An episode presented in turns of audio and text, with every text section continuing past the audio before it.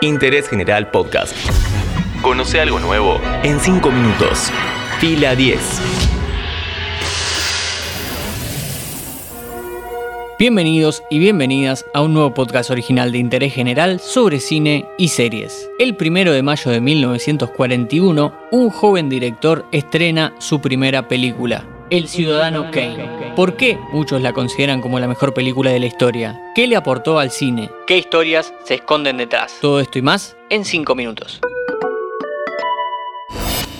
Charles Foster Kane es un magnate de la prensa estadounidense tan rico como solitario. El empresario muere en su cama diciendo la palabra Rosebud, mientras una bola de nieve cae de sus manos y se rompe en mil pedazos. Así empieza la ópera prima dirigida, actuada, producida y parcialmente escrita por el genial y siempre polémico Orson Welles. Dividamos este podcast en dos para intentar entender primero la historia detrás de la película y después algunos aportes que dejó al cine. Orson Welles era un afamado director, actor y productor de teatro y radio. En 1938 deslumbró a los Estados Unidos con su adaptación de La Guerra de los Mundos en un radioteatro que miles creerían cierto. No tiene tanto que ver con lo que venimos a contar, pero esa obra valió una innumerable cantidad de textos sobre el poder de los medios de comunicación. Anótale el primer punto a Wells. Un año después de este evento, el estudio RKO Pictures le ofrece a Wells producir, dirigir, escribir y actuar en dos largometrajes.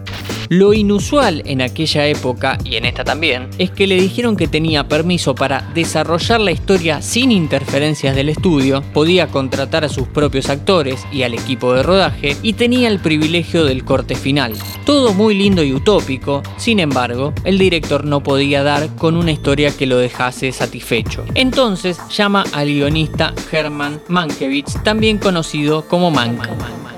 Anótate el dato para lo que viene ahora. El guionista y el director habían trabajado juntos en el programa de radio The Campbell Playhouse. Ya se conocían, Mank no tenía trabajo desde 1935, Wells no tenía guion y el estudio se empezaba a preguntar si habían hecho bien en darles tanta plata. Acá hacemos una elipsis mala y decimos, aparece en el escritorio mágicamente el ciudadano Kane. ¿Por qué?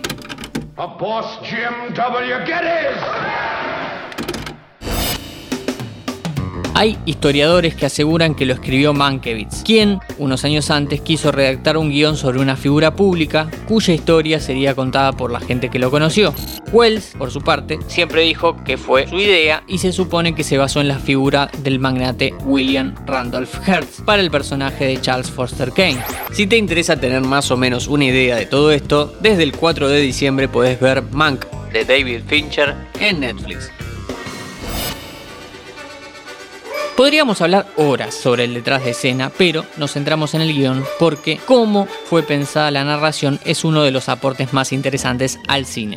Técnicamente Wells no inventó nada, pero condensó mucho de lo ya creado en una sola película. La narración no es lineal, no es cronológica, empieza con la muerte de Kane y con un periodista que se entera sobre su última palabra. A partir de ahí, la obsesión por descubrir el significado lleva a una serie de entrevistas a familiares que se traducen en flashbacks y en varias narraciones que se entrecruzan con miradas subjetivas, las cuales son poco fiables. Además de estas múltiples narraciones como flashbacks, Wells hizo un gran uso de las elipsis o saltos temporales. Para explicar el deterioro del primer matrimonio de Kane, el director montó cinco secuencias distintas separadas por un corte en donde el escenario es permanente y lo que cambia es la ropa de los actores. Así vemos 16 años en 2 minutos. Capaz no viste este largometraje, pero sí la película de animación Up, que empieza contando la vida entera de dos personajes. Bueno, un claro homenaje al ciudadano Kane. Hay más y más para contar, pero nos quedamos sin tiempo. Te recomendamos que veas El Ciudadano Kane, fuente de inspiración para todas las generaciones de cineastas que vinieron a partir de 1941. De cómo se creó, hablamos hoy en Interés General. I wish you'd come to this theater when Citizen Kane plays here and decide for yourself. Interés General Podcast. Encontrarnos en Spotify, en Instagram y en interésgeneral.com.ar.